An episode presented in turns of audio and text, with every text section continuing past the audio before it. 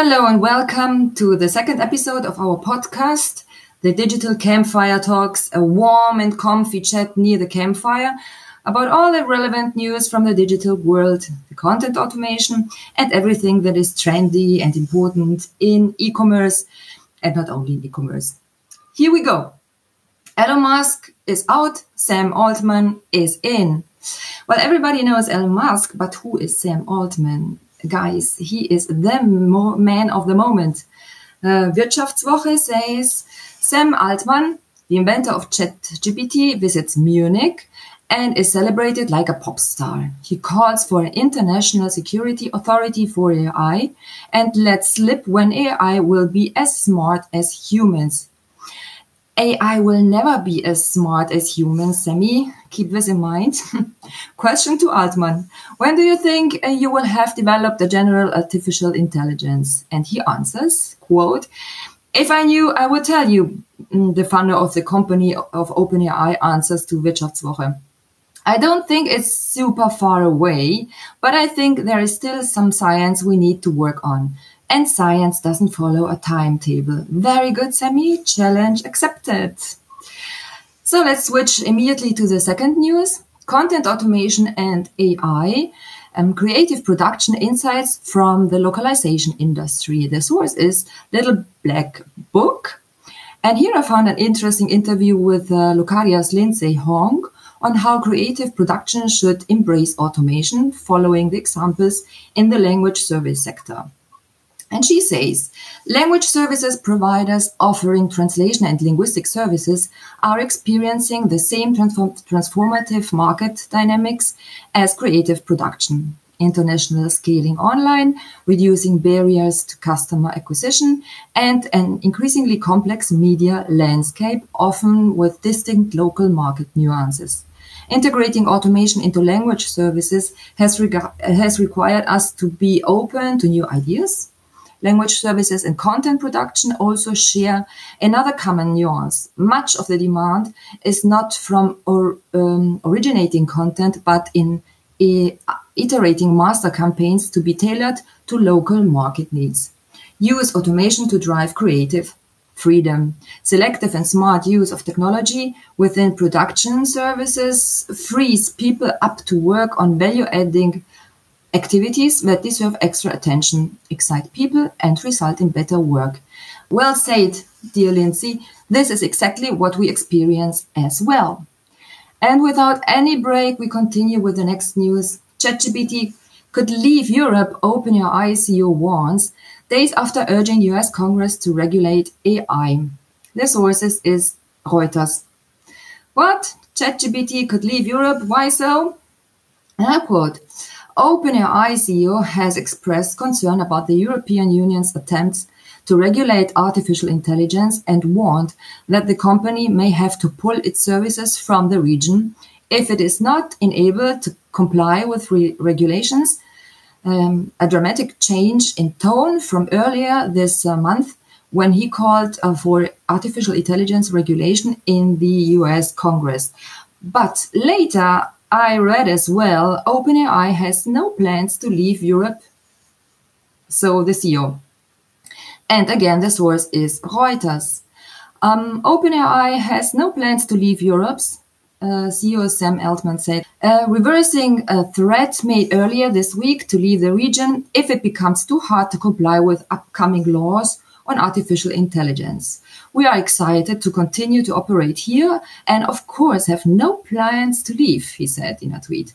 The European Union is working on what could be the first set of rules globally to govern or, um, artificial intelligence, and Altman on Wednesday said that um, the current draft of the uh, European Union AI Act was over regulating.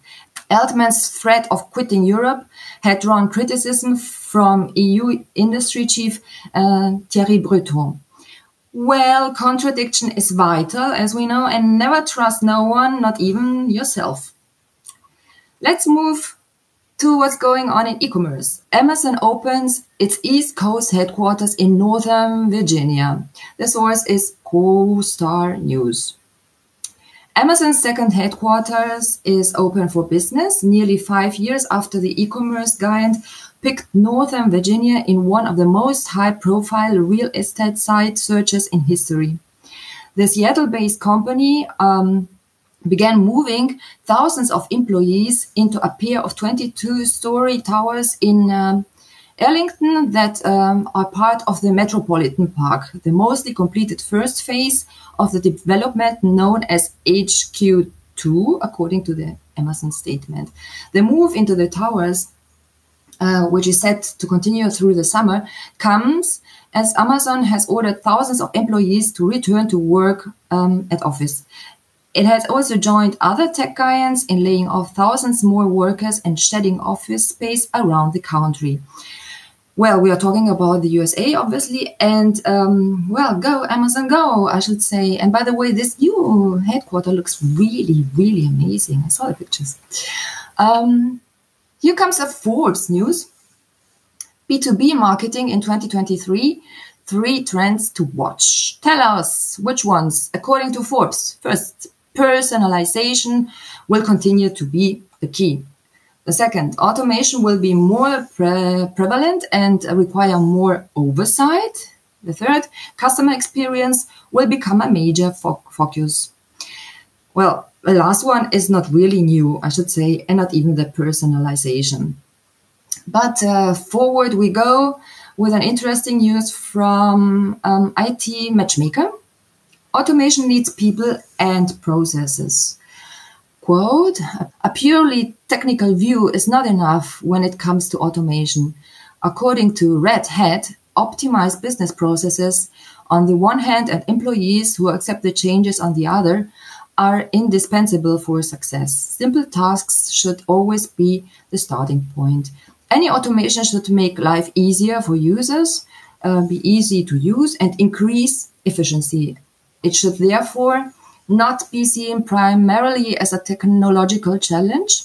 Like every innovation that a company introduces, it requires technical and functional changes, but the processes and the employees are much more decisive for successful implementation. So, and um, here we go with uh, with the last news. What women in developing countries need to thrive in e-commerce. This is what the um, United Nations Conference on Trade and Development says, and I think it's interesting. I quote Experts examine the challenges to overcome to level the digital trade playing field for women in developing countries and boost gender equality. To make e commerce a greater driver of shared prosperity, the world must urgently tackle the challenges facing women small businesses owners in developing countries.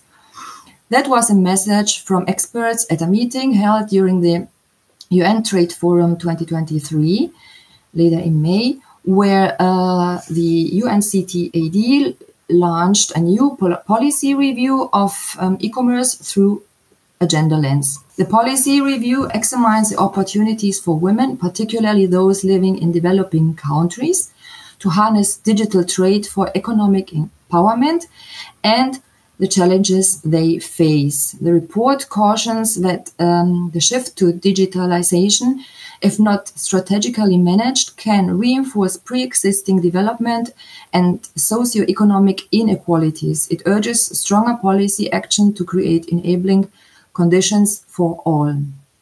Well, so dear listeners, that was our podcast episode, and we hope you were able to take away a lot of interesting information and that you enjoyed our chat near the digital campfire. Ciao!